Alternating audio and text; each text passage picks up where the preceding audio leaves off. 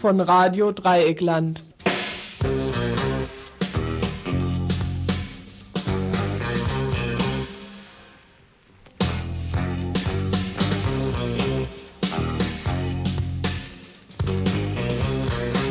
Am 30. April. Bei Cibergeige in Basel wird ein Brand gemeldet. Kaum ist es bekannt, wird auch schon die Entwarnung gegeben. Für die Umwelt keine Gefahr, für den Rhein auch nicht. Ansonsten ist ein Toter zu vermelden und mehrere Millionen Schaden. Ihr hört das Tagesinfo vom 30. April 1992. In Italien werden Kinder aus Albanien zum Verkauf angeboten. Zwischen 20.000 und 27.000 D-Mark sollen italienische Familien dafür zahlen. Hunger und Verzweiflung treibt albanische Familien dazu.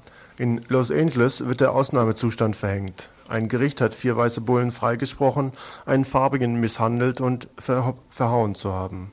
Unverhältnismäßige Gewaltanwendung und Fälschung von Protokollen seien nicht feststellbar. Daraufhin gibt es Straßenschlachten und Scherben. Mindestens ein Toter, 50 Verletzte, die Nationalgarde wird eingesetzt. In Nagold wird eine achtköpfige Familie nach Jugoslawien abgeschoben. Romas sind es. Es ist wohl so, dass jetzt noch, bevor es auch in Mazedonien losgeht, mit den Kämpfen verstärkt dorthin abgeschoben wird. Das waren ein paar kurze Meldungen von heute, die wir nicht näher berücksichtigen können. Jetzt kommen die Nachrichten, die wir in der nächsten Stunde behandelt werden. Noch eine Kurzmeldung, die wir auch nicht berücksichtigen können, bezieht sich auf eine Abschiebung, die gestern oder heute in Freiburg stattgefunden hat. Auch hier sind Romas davon betroffen gewesen. Die erste längere Nachricht beschäftigt sich mit der Haftprüfung für Günter Sonnenberg, Gefangener aus der RAF. Am vergangenen Dienstag war Anhörungstermin beim Gericht. Wie stehen die Aussichten um die Befragung von Günter Sonnenberg und um seine Freilassung? Der 1. Mai wird gefeiert, egal was kommt. Auch die ÖTV will bis dahin immer noch Dampf machen. Die Versuchsstrecke von Mercedes in Niedersachsen. Einstmal am Boxberg in Baden-Württemberg geplant und dort gescheitert, will Daimler-Benz nun in Papenburg die Betonpiste bauen.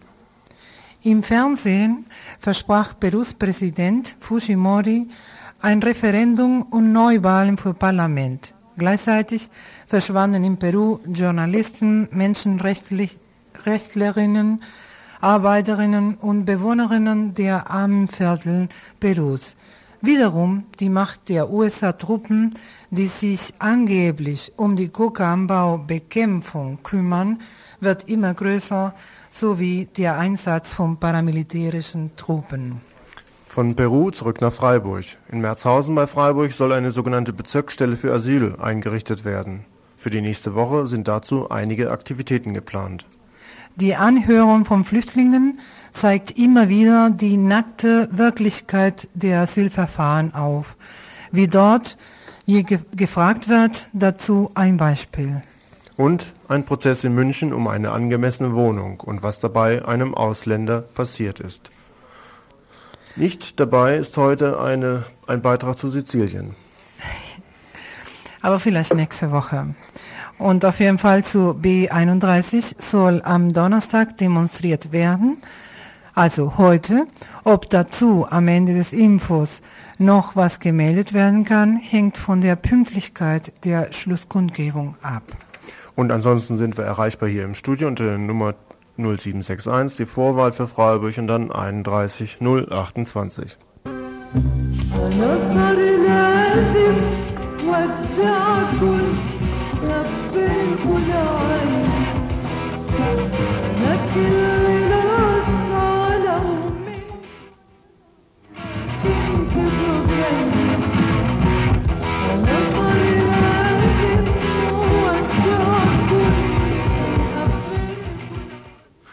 Erste Kurzmeldung. In Berlin wird ein Vietnamese, der für einen Supermarkt Zigaretten verkauft, von Neonazis erstochen. Festgenommen wird ein 21-Jähriger, der bereits geständig wäre. All dies passierte schon am letzten Freitag und steht kaum in der Zeitung. Mit Klappmesser und ohne Vorwarnung wurde zugestochen. Deutsche Passanten schauten zu. Keiner rührte eine Hand für die Vietnamesen.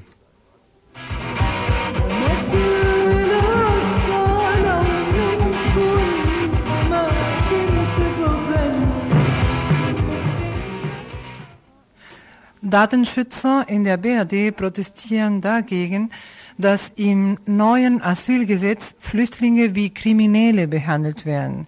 Fingerabdrücke und Karteifotos sind von ihnen zu sammeln. Die Datenschützer vermuten, dass hier die Verfassungsmäßigkeit nicht gewahrt werden kann.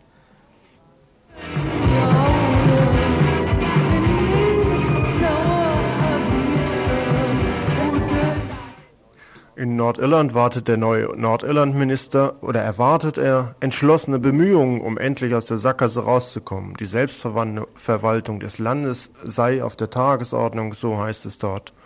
Vielmehr hat man aber den Eindruck, als wenn die handfeste Konfrontation auf dem Spiel steht. Während der Minister entschlossene Maßnahmen fordert, wird zum Beispiel ein Katholik erschossen.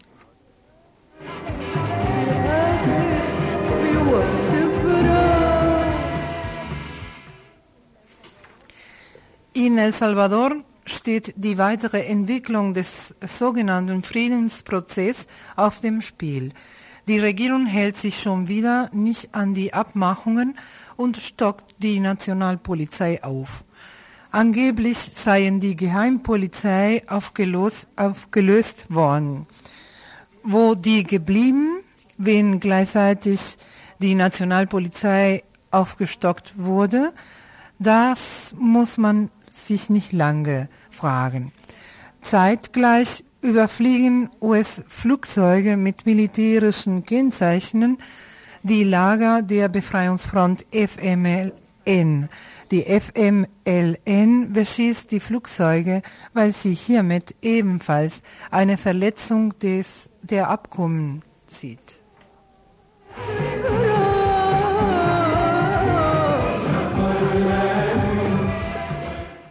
Am letzten Samstag in der Süddeutschen Zeitung. Eine Anzeige mit der Überschrift Freilassung von Bernd Rössner. In der ersten Zeile fehlt erkennbar gleich ein Wort. Es geht nicht um die politischen Gefangenen, um den politischen Gefangenen Bernd Rössner, auch nicht um die anderen haftunfähigen politischen Gefangenen. Das Wort politisch fehlt. Das immerhin fällt auf. Dass auch dieses noch für die Hardliner zu viel ist, zeigt die Folgen dieser Anzeige. Obwohl die Unterschriften unter dieser Anzeige nur mit der Lupe zu entziffern sind, machte sich die bayerische CSU daran, um festzustellen, wer aus München denn unterschrieben hat. Dabei stellte die Partei fest, dass als dritte Bürgermeisterin aus München eine Sabine Champai mit unterschrieben hat. Empörend, außerhalb des Empfindens aller gerecht denkenden Menschen – auf der Seite mordender RAF-Terroristen, so klingt der CSU-Protest. Dass sie auch noch fordert, Bernd Rössner ohne den dafür geforderten Preis des Abschwörens und Distanzierens freizulassen, bringt den CSU-Heini zur Weißglut. Zudem habe sie den Eindruck erweckt, die Bürgermeisterin durch ihre Titelbezeichnung würde sie möglicherweise im Auftrag der Stadt München diese Forderung nach Freilassung erheben. Dabei war sie doch nur eine von mehr als 2200 Unterschriften, die dort in der Süddeutschen Zeitung unterschrieben haben.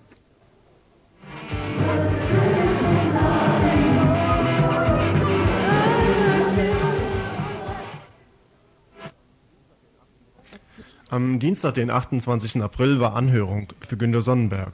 Er sitzt seit dem Mai 1977 im Knast, wurde bei seiner Verhaftung durch einen Kopfschuss schwer verletzt. Durch diesen Schuss wurde er in seiner körperlichen Entwicklung um Jahre zurückgeworfen.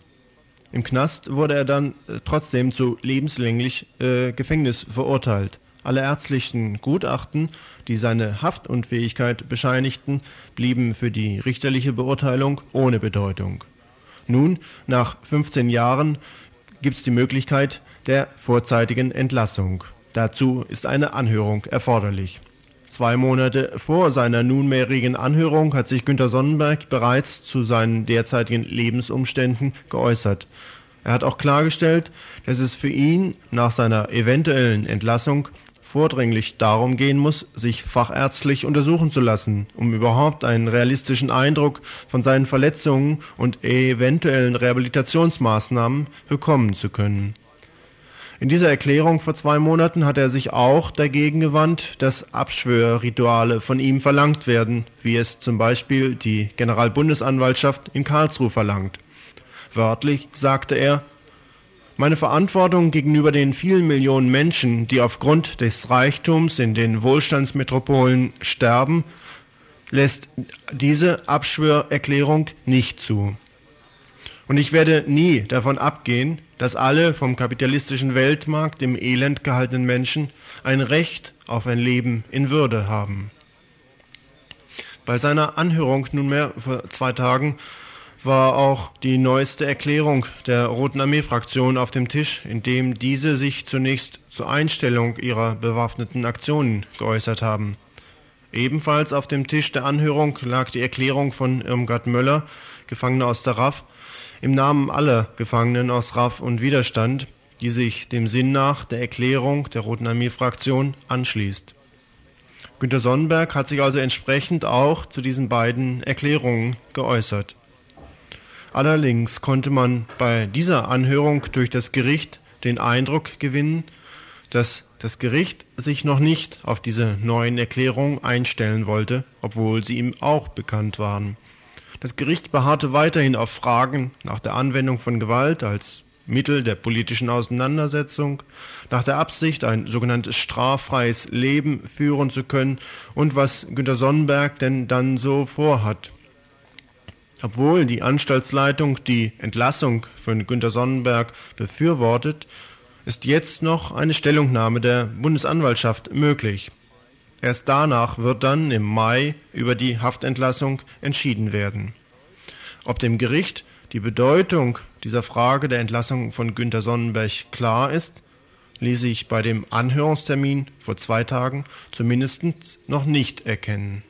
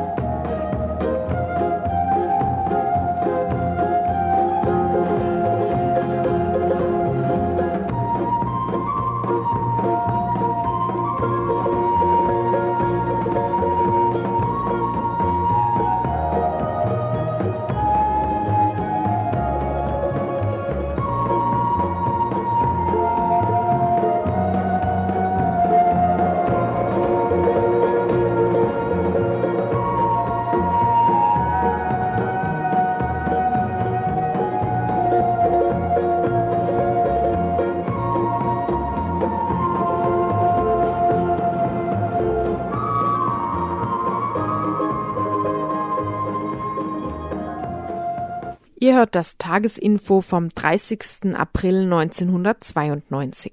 Streik, Kampfmaßnahmen, Warnstreiks. So stellt sich die Situation am 1. Mai 1992 im südbadischen Raum dar. Auch die relativ kleine Gewerkschaft von Nahrung, Gaststätten, Genuss wollte sich in der derzeitigen Stimmung und Streikbereitschaft nicht zurückhalten und kündigt vorsorglich erst einmal die Tarifverhandlungen. 5,4 Prozent sind ihr nämlich nicht genug. Gemeint sind hier insbesondere Bäckereien und Fleischereien. Und mit großen Worten fragt die Gewerkschaft Nahrung Gaststätten Genuss, ob jetzt Arbeitskampfmaßnahmen bei Usländer, bei der Firma Usländer und Firma Gruninger drohen. Wir fragten bei NGG mal kurz nach, wie dort die Situation denn aussieht. Der Gewerkschaftssekretär Peter Wolf. Ja, wir sind ja äh, in der Mitgliederzahl eigentlich relativ schwach auf der Brust, aber wir werden sicherlich durch die Läden gehen, Flugblattaktionen machen.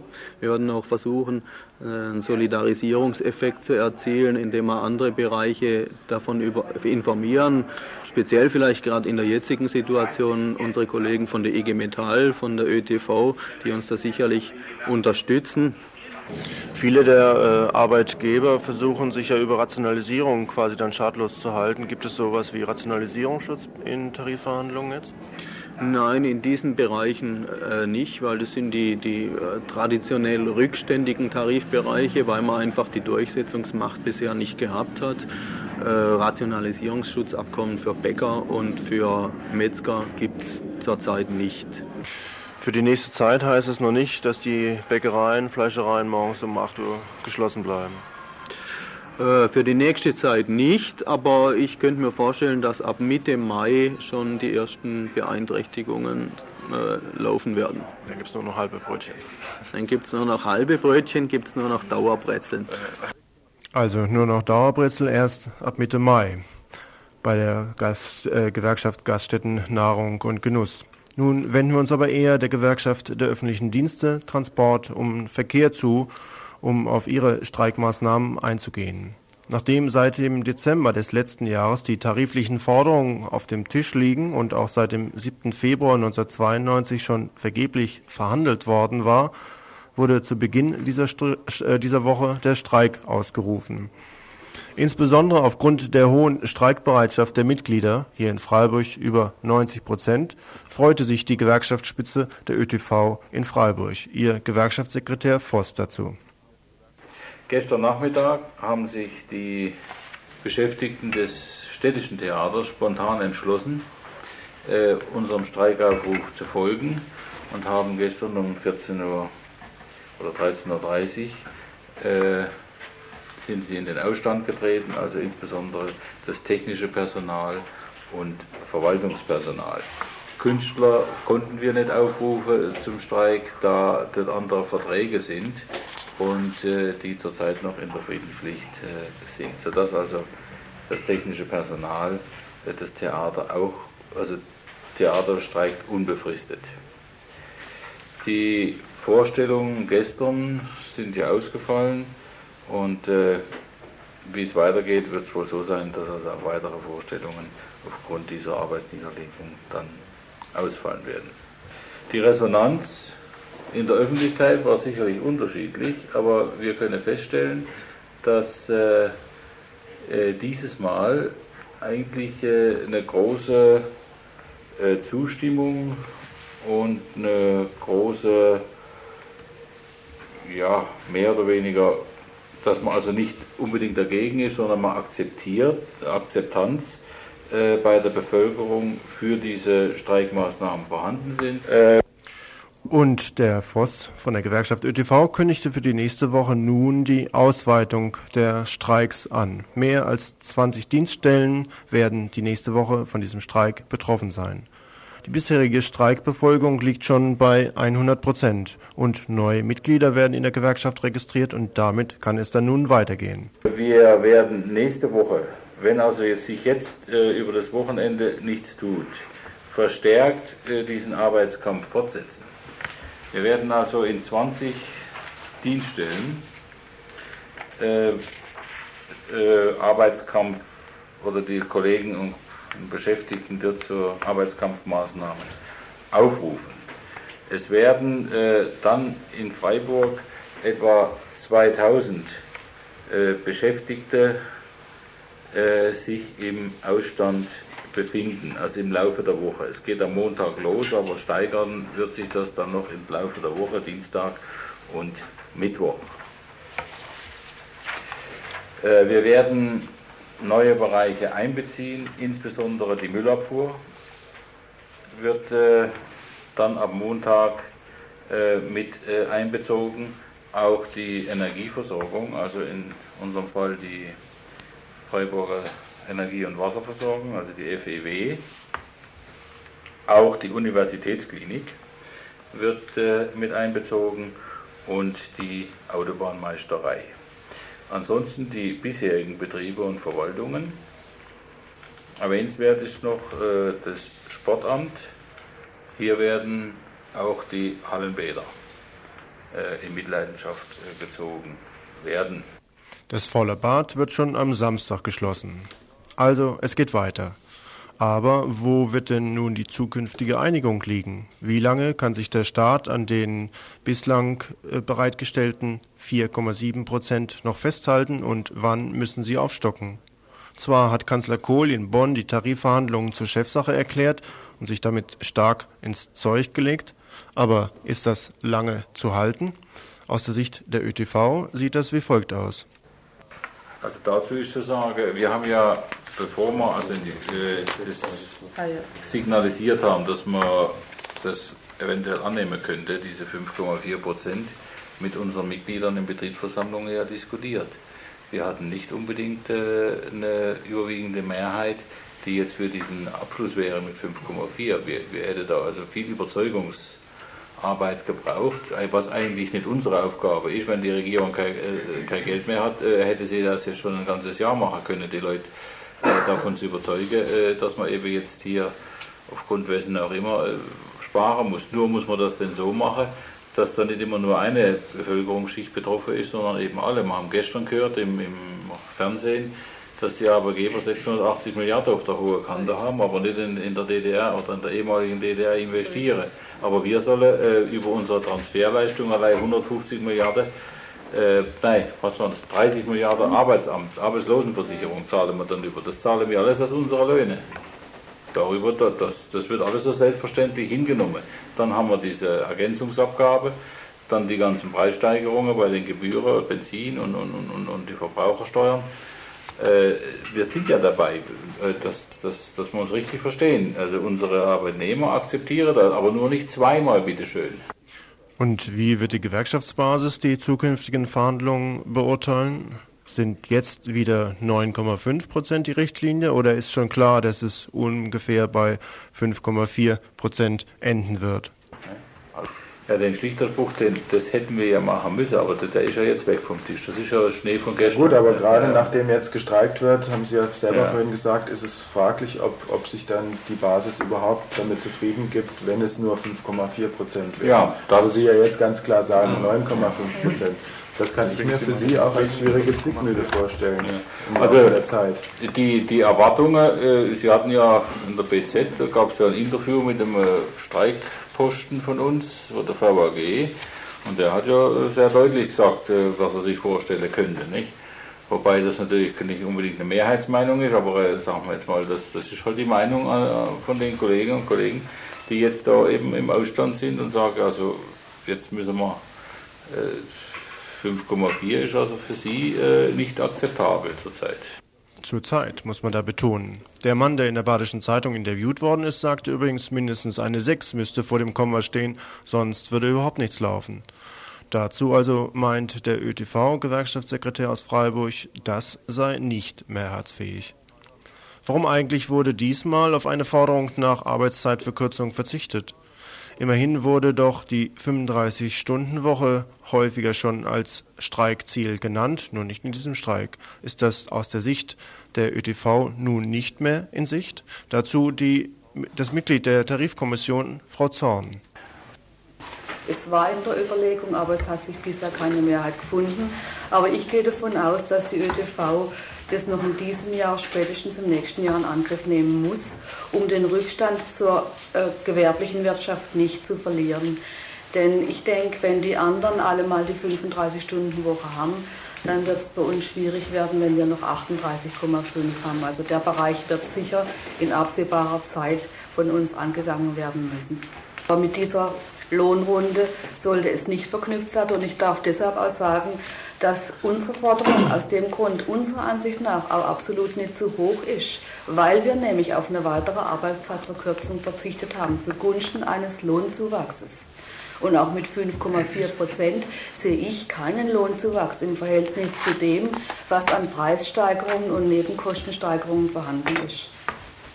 Das ist allerhöchstens ein Ausgleich, ein Gleichstand im Einkommen. Damit ist also nochmal offen, wie lange es dauern wird, bis sich die Tarifparteien wieder an den Tisch setzen. Sicherlich natürlich nicht mehr jetzt heute Abend, aber vermutlich auch nicht so lange nach dem 1. Mai.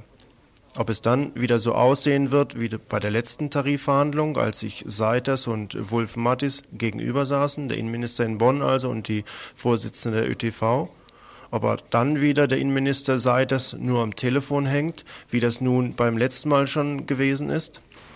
Ich möchte noch anfügen, auch in der Schlichtung. Es war eine Schlichtung, wie wir sie noch nie erlebt haben. Es war, sie wurde von unserer Seite als Telefonschlichtung bezeichnet, weil die Schlichtungsseite der, die Schlichtungskommission der Arbeitgeber mehr am Telefon hing, um mit Bonn zu telefonieren, statt echt zu verhandeln. Das muss man auch noch mal deutlich dazu sagen. Am Montag wird sich auch die IG Metall im südbadischen Raum in die Streikentwicklung einklingen. Immerhin ist die ÖTV die größte Gewerkschaft, die seit mehr als 18 Jahren keinen Streik mehr ausgerufen hat. Es hat also den Anschein, als sei der Unmut an der Basis diesmal doch so groß gewesen, dass die Spitze sich nicht mehr auf weitere Kompromisse einlassen durfte.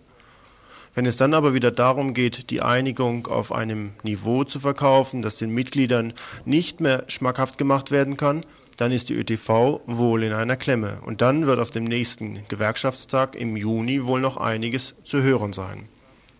Aber erst einmal steht ja der 1. Mai an. Schon gar nicht in Freiburg blicken lassen will sich Dresen, der Vorsitzende vom DGB im südbadischen Raum bzw. in Freiburg. Er will lieber nach Breisach gehen und dort sein Familienfest feiern, zusammen mit den französischen Gewerkschaften. Dort soll dann aber nicht über Maximalforderungen geredet werden und im Mittelpunkt soll auch schon gar nicht die Politik stehen, sondern eher die Begegnung. Morgen ab 10 Uhr in Breisach. Vom Bahnhof geht die Demonstration los. Wer lieber um 9 Uhr am 1. Mai in Lörrach auf den Beinen stehen will, muss dort zum Hebelpark gehen. Dort geht die erste, 1. Mai-Demonstration los, jedenfalls nach Ansicht der Autonomen. Dort werden sich einige antifaschistische Kreise wohl einfinden, die auch ein Flugblatt verteilt haben. So heißt es dort in dem Flugblatt. Wir werden nicht zulassen, dass sich der faschistische Terror weiter ausbreitet und die Menschen einschüchtert. Warum muss die faschistische Gewalt erst eskalieren, bis wir gemeinsam solidarisch handeln?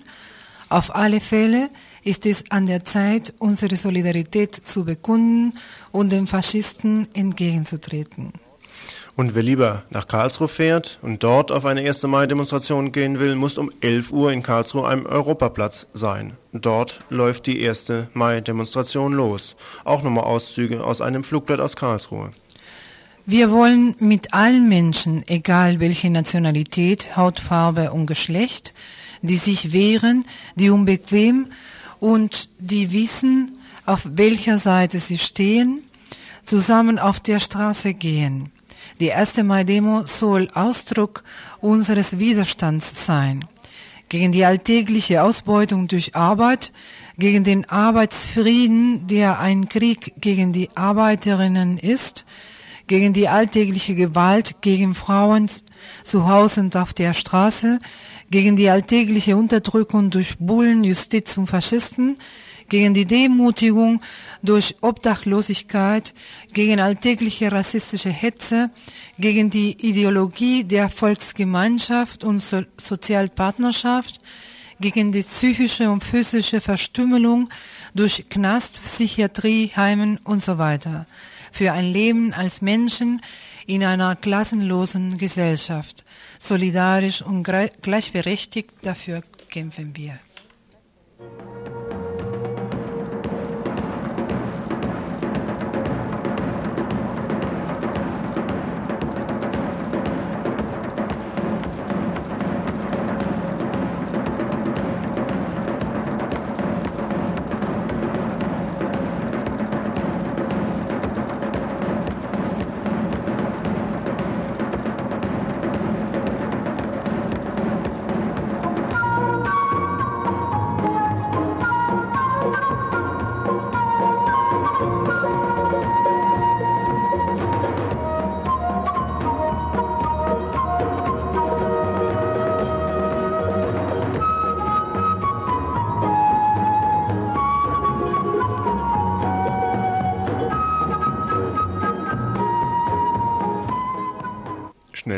Nächsten Thema. Bundschuh, Boxberg, diese Begriffe und Namen sind doch noch knapp bekannt. Oder auch nicht.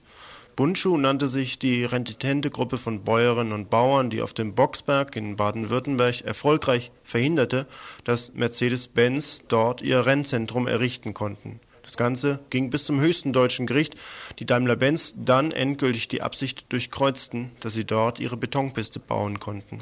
Das alles liegt nun aber schon einige Jährchen hinter uns. Nicht aufgegeben hatte dann Daimler-Benz, die behauptet haben, sie müssten ihre Rennstrecke für ihre teuren Schlitten trotzdem haben.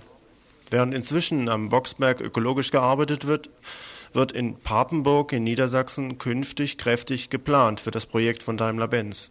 Schon im letzten Jahr wurde allerdings auf dem geplanten Gelände ein Hüttendorf errichtet, welches die Absicht hat, den Widerstand der Bewohner und Bewohnerinnen zu dokumentieren.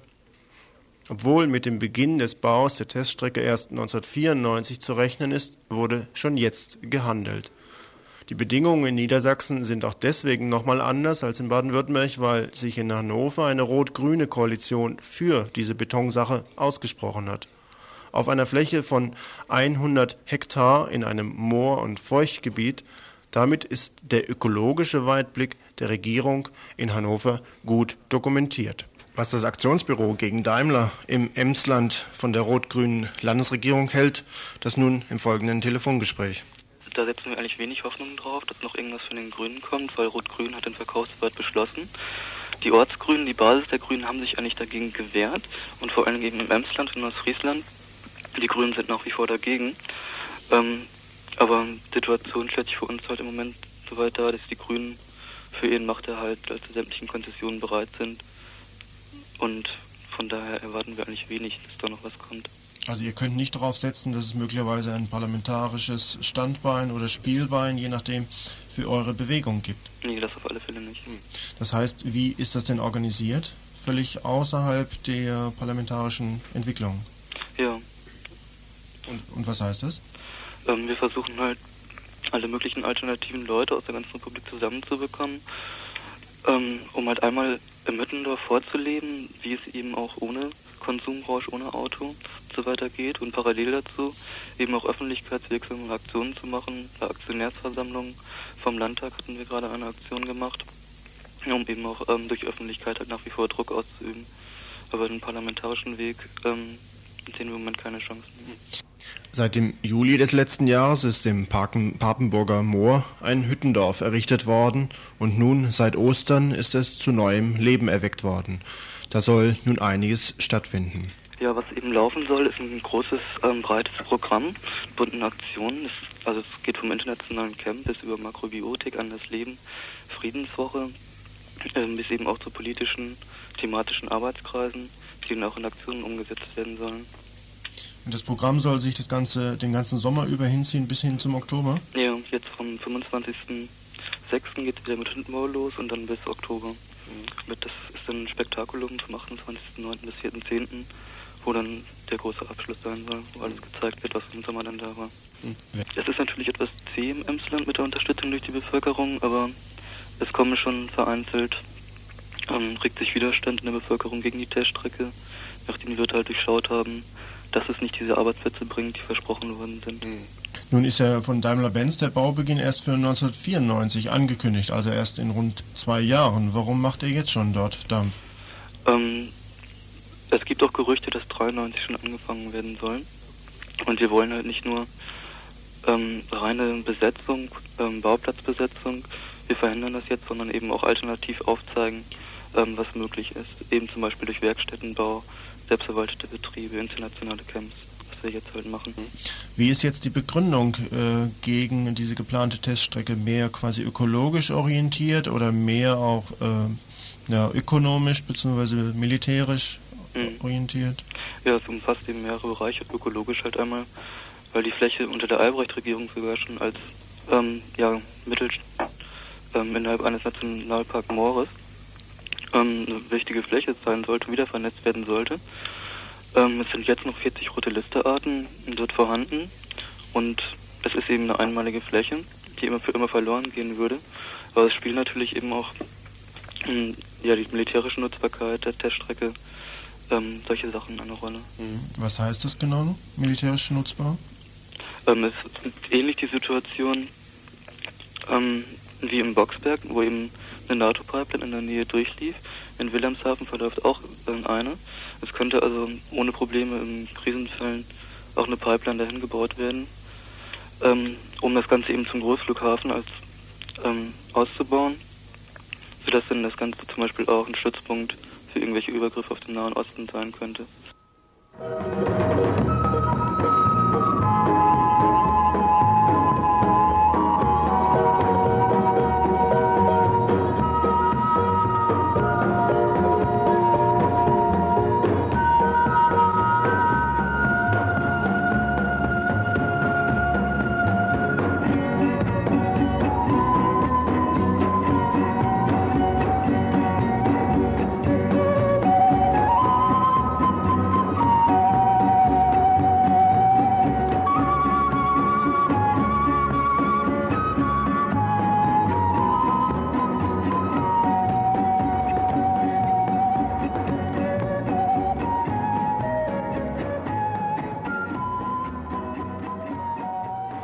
Ihr hört das Tagesinfo vom 30. April 1992.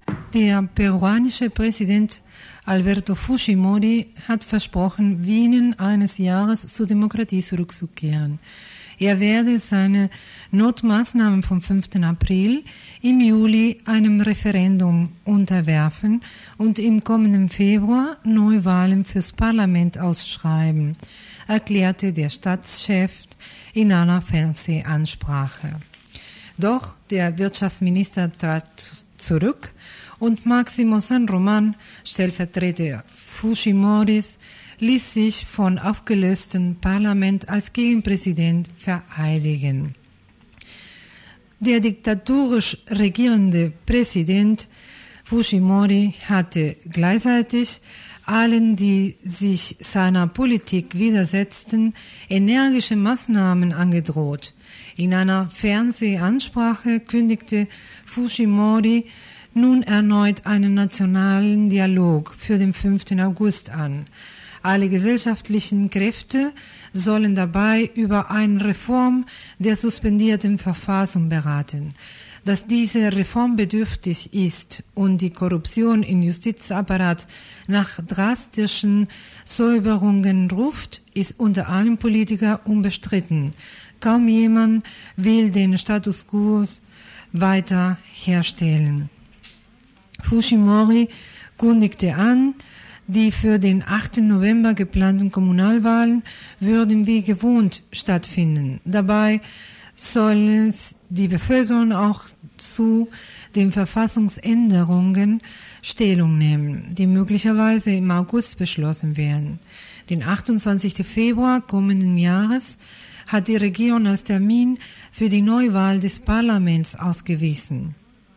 San Roman, sein Stellvertreter, wird von keiner Regierung der Welt als legitimer Präsident Perus anerkannt, doch auch Fujimoris international isoliertes Regime wird vor großen Schwierigkeiten stehen und die hat ja schon seine radikal neoliberalen Wirtschaftspläne im Alleingang zu verwirklichen. So lauten die Meldungen, die wir hier in Europa bekommen. Aber wie ganz genau die Situation aussieht und welche Auswirkungen für die Bevölkerung hat, davon melden die herkömmlichen Medien nicht. Peru heißt nur Verschuldung, Chaos und Anschläge. Wir haben mit einem Vertreter der Kommunistischen Partei Perus gesprochen und ihn gefragt, wie eigentlich die derzeitige Situation aussieht. Ja, die Situation heute in Peru äh, können wir äh, ganz gut äh, sagen, dass nach der Putsch von Fujimori äh, gibt es zurzeit zwei Regierungen. Ne?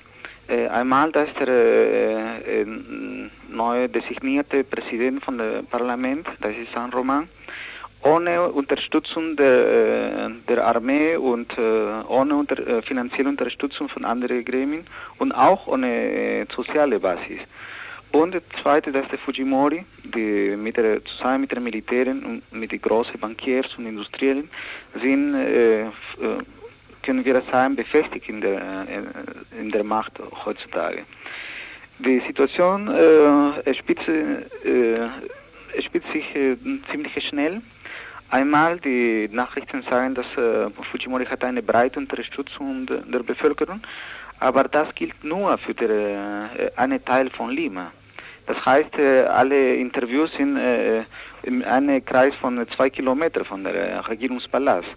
Und das ist eine bestimmte Schicht, dass die Leute, die, die können natürlich etwas Positives über, Positives über Fujimori meinen. Aber in der armen Viertel die Situation ist total andere. Und noch mehr im Land, in, den, in diesem Moment gibt es äh, starke Gefechte auch. Ne? Äh, zum Beispiel äh, äh, in dem Moment, die, die Militären haben, äh, das machen das ganze Land. Und äh, sie haben auch äh, de, die Gefängnis, wo alle politischen Gefangenen sind, umgekesselt und man wartet in jedem Moment einen militärischen Angriff. Und das ist sehr schlimm, weil wir erinnern auch die Situation am 1986, die mit äh, fast 300 Toten beendet, äh, beendet waren. Dann äh, in verschiedenen Städten gibt es Berichten, dass die Militären haben alle politische und äh, äh alle politische äh, Macht übernommen und sie versuchen äh, regeln nicht nur die, die wirtschaftlichen Aktivitäten, sondern auch die, äh, die kommunale Versammlungen. Ja? Das heißt, äh, in dieser Situation ist es schwer zu denken in eine Unterstützung von Fuji, für Fujimori. Dann gibt es auch äh, äh, die alle äh, Rechtsanwälte von der äh, politischen Gefangenen sind äh, festgenommen oder eine äh, eine große Menge von diesen Anwälten und auch die Journalisten von El Diario. Der Diario war die einzige Zeitung, die regelmäßig hat über die Guerillakampf informiert und das war schon im Untergrund erschienen, weil äh, häufig, äh, sie war äh, äh Ziel von verschiedenen äh, Attentäten von der paramilitärischen Banden und von der, äh, von der Polizei auch. Außerdem gibt es im Beginn schon viele Schwierigkeiten auch unter den Militären. Zum Beispiel vor einer Woche ist eine US-Militärmaschine abgeschossen. die, Militär, die peruanischen Militäre sagen, dass die US-Flugzeuge fliegen überall ohne, äh, ohne Genehmigung und äh, das hat auch ein paar nationalistische Gefühle geweckt. Ne? Das heißt in allgemein, äh, und der PCP ist auch bis, äh, bis im Moment fast äh, ungerührt. Äh, in verschiedenen äh, armen Viertel äh, gibt es schon äh, zum Beispiel Raukana gibt es acht Toten. Äh, beginnen schon mehrere äh, politische Führer von der Basis, Gewerkschaften, alles, äh, beginnen so äh, versch verschwinden. Und es ist möglich, dass in Kurze der Regierung beschließt nochmal die, die Todesstrafe für die sogenannten Terroristen. Und äh, äh, auf jeden Fall die Menschenrechtssituation, das äh, hat eine allgemeine Verschlechterung, meinen wir.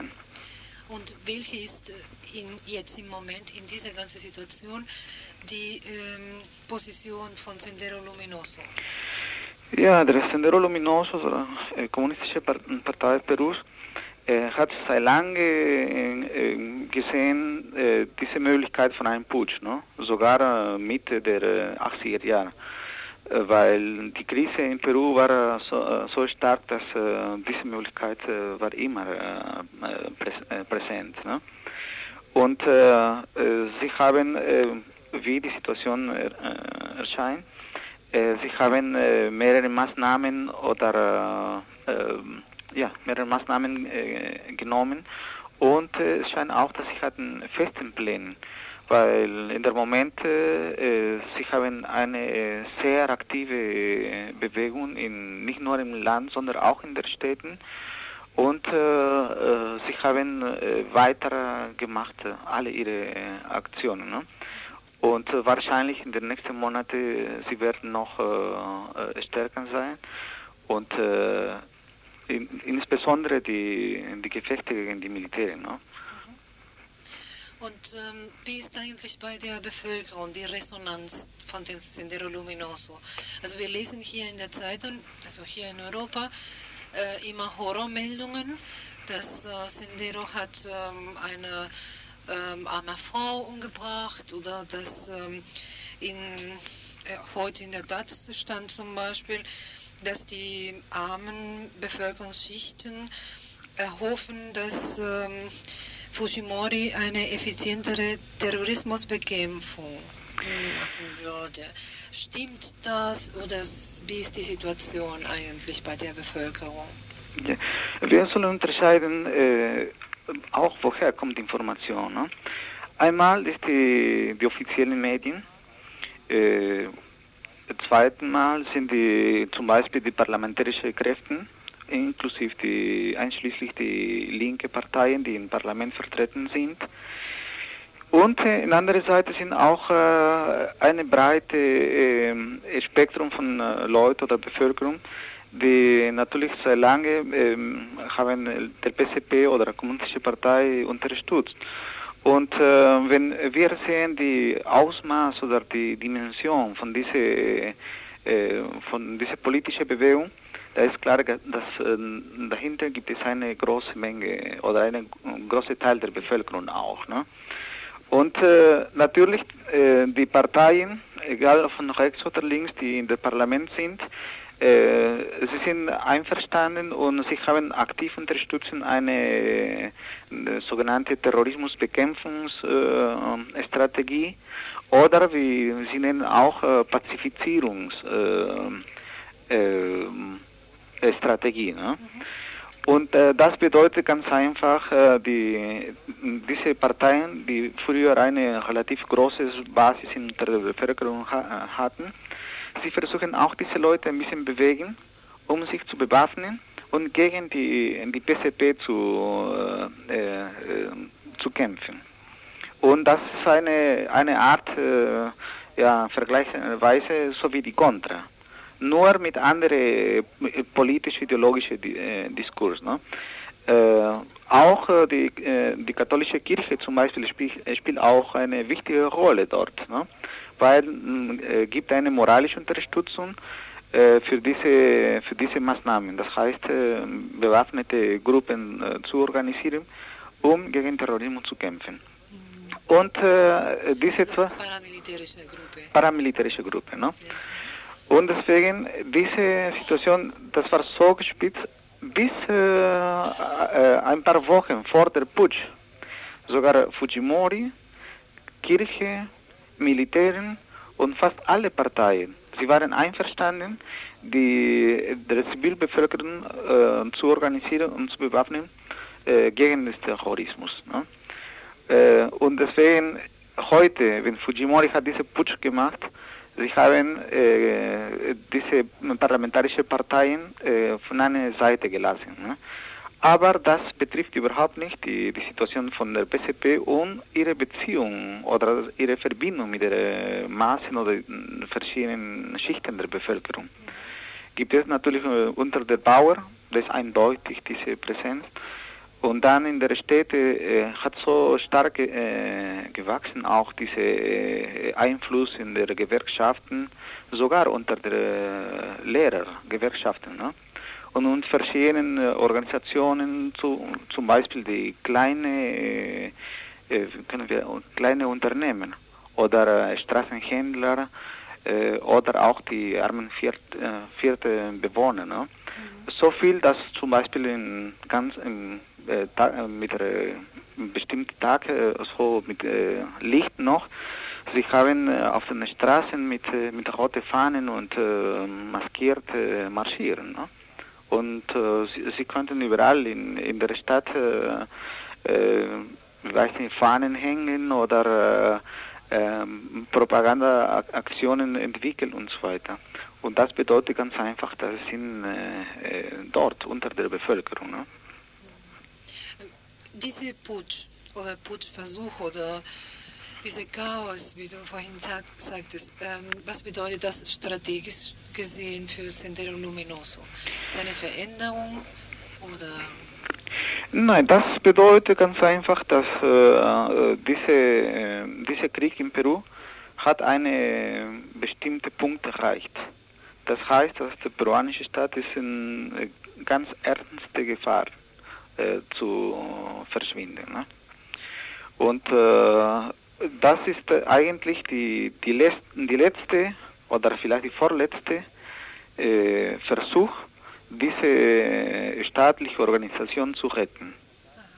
Und das ist äh, die konkrete Sache. Und natürlich die letzte äh, Versuch wäre eine eine massive Militärintervention von, äh, von USA oder auch sogar mit, äh, mit anderen äh, Armees von Südamerika. No? Diese zwei Möglichkeiten sind schon äh, äh, diskutiert. Gibt es mehrere Verträge zwischen der Armee von äh, den Nachbarländern? Gibt es mehrere Verträge auch mit USA? Und das wäre eigentlich die, die letzte Möglichkeit. Heutzutage auch USA-Militären sind fast überall in Peru. Nicht nur in den Coca-Anbaugebieten, sondern in, fast im ganzen Land. Ne? Gut, okay. Vielen Dank.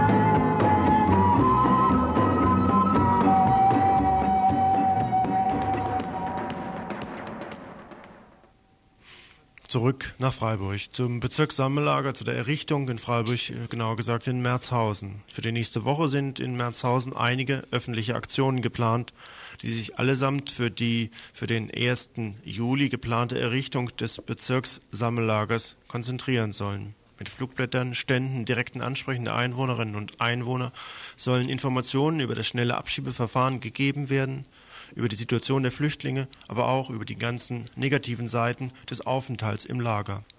Weder wird dort der offene Zugang nämlich möglich sein, noch wird die rechtliche und soziale Betreuung von neu ankommenden Flüchtlingen gewährleistet.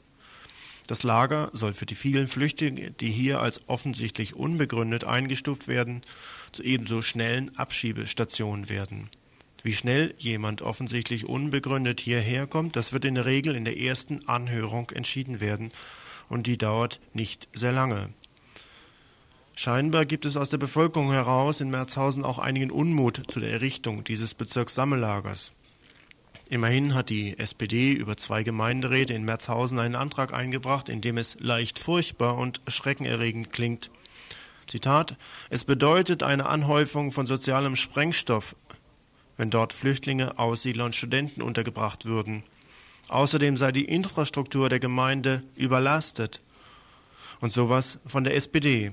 In einer Gemeinde, die in der letzten Landtagswahl zu 37 Prozent CDU wählte, zu 27 Prozent SPD und zu 18 Prozent Grün. Und die Reps sind unter den sonstigen aufgelistet und kommen wohl in Merzhausen nicht über die 5 Prozent rüber. Also ein Unmut in der SPD, der doch aus sehr merkwürdiger Ecke zu hören ist. Auf telefonische Nachfrage meinte dann auch ein Gemeinderat dieser SPD, dass er sich noch zu wenig mit solchen Fragen befasst habe. Wenig befasst, aber doch schon von sozialem Sprengstoff sprechen. Darauf meinte er, damit seien ja gar nicht in erster Linie die Flüchtlinge gemeint, sondern die dort unterzubringenden Studenten. Bei denen wüsste man ja nie so richtig, wie die sich entwickeln würden. Er wollte doch so eine Anhäufung lieber nicht in Merzhausen sehen und auch noch auf diesen Umstand angesprochen, ob ihm nun Merzhausen denn als ruhig und sauber am liebsten sei, obwohl dafür doch eher die CDU Propaganda mache, meinte dieser SPD-Gemeinderat nunmehr, ja, wenn die Obdachlosen dann auch noch dorthin kämen. Jedenfalls wurde der Antrag der SPD erst gar nicht im Gemeinderat behandelt. Allerdings ist der Bürgermeister aus Merzhausen auf Gemeindetagen schon häufiger durch markige Sprüche aufgefallen. Obwohl die Gemeinde Merzhausen die Stadt Freiburg mit diesem geplanten Antrag der SPD warnen wollte, ist die Stadt, die Gemeinde Merzhausen in dem Vauban-Gelände, wo das Bezirkssammellager errichtet werden soll, gar nicht zuständig. Dort ist nämlich die Stadt Freiburg zuständig. Und die Stadt Freiburg hat einen Teil dieses Geländes gleich an das Land Baden-Württemberg abgetreten. Das Land Baden-Württemberg hat wiederum das Regierungspräsidium in Freiburg beauftragt, dort eben benannte Bezirksstelle für Asyl einzurichten. Seit dem 1. Dezember 1991 gibt es im Regierungspräsidium in Freiburg eine Arbeitsgruppe, die die Planung dieses Sammellagers betreibt. Die Leitung der Verwaltung in diesem Lager ist auch schon festgelegt. Und hier, wir werden uns bemühen, in der nächsten Woche dazu ein Interview zu bringen. Bevor aber alles unter Dach und Fach ist, soll in der nächsten Woche die Öffentlichkeit auf dieses Bezirkssammellager hingewiesen werden. Konkret am Montag werden nachmittags Flugblätter verteilt werden. Die Bewohnerinnen und Bewohner sollen angesprochen werden. Daran kann Mann und Frau sich beteiligen. Treffpunkt ist Montag, der 4. Mai um 16 Uhr in Freiburg im Strandcafé Adlerstraße 12. Am 7. Mai, dem Donnerstag, soll im Gemeindesaal der Evangelischen Kirche eine Veranstaltung zum geplanten Bezirkssammellager stattfinden. Die Bevölkerung der Gemeinde und andere Interessierte sind dazu eingeladen. Dort soll auch die Diskussion gesucht werden. Was denken die Bewohner und Bewohnerinnen zum Sammellager? Es ist schon erstaunlich, dass es bislang in dieser Gemeinde keine Asylgruppe gab. Dass bislang die Kirchen nicht aktiv geworden sind, um sich zu Unterstützungskreisen zusammenzufinden. Daher muss das jetzt möglichst umfassend gemacht werden und nicht erst dann, wenn die Politiker in Bonn ihr Asylgesetz schon verabschiedet haben. Hier in Freiburg steht die Verwaltung nämlich schon auf dem Sprung, dann auch gleich nach der Verabschiedung in Bonn die Umsetzung dieser Schnellverfahren zu bewerkstelligen. Und eine Kaserne, die früher den Nazis als Kampftruppenzentrale gedient hat, Schlage der Kaserne, wird nun für die schnelle Abschiebung Mehrzweck verwendet also Termine am Montag um 16 Uhr für öffentliche Aktionen in Merzhausen, Treffpunkt 16 Uhr im Strandcafé in der Adlerstraße und Donnerstag 20 Uhr Evangelisches Gemeindezentrum in Merzhausen in, zu einer Veranstaltung dort. Ihr hört das Tagesinfo vom 30. April 1992.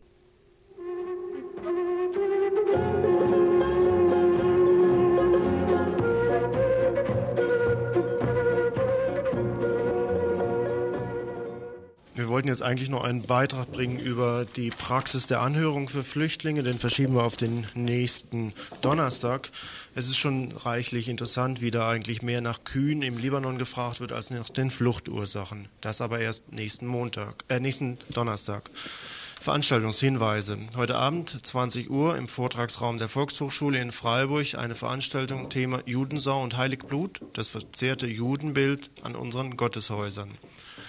Vortrag mit Lichtbildern von Ruben Frankenstein, jüdischer Vorsitzender der Freiburger Gesellschaft für christlich-jüdische Zusammenarbeit. Heute Abend, 20 Uhr, Vortragsraum der Volkshochschule in Freiburg. Auch heute Abend, aber eine Stunde später, also um 21 Uhr am Bertusbrunnen, Walpurgis Nacht fängt an.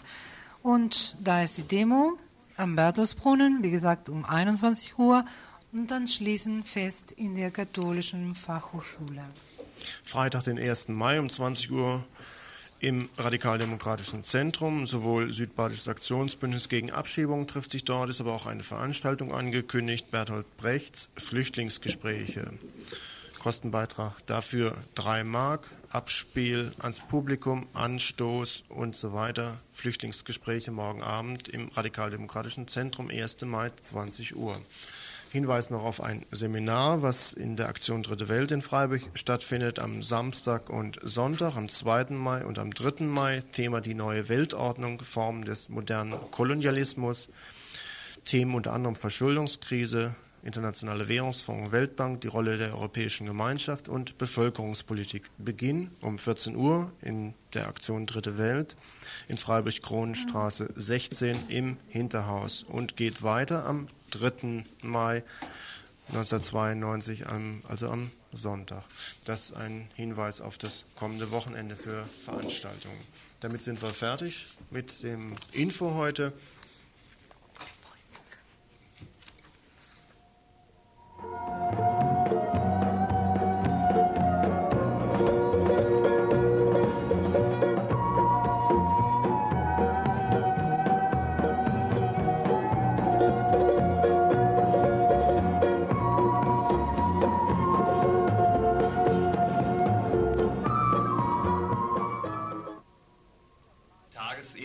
von Radio Dreieckland.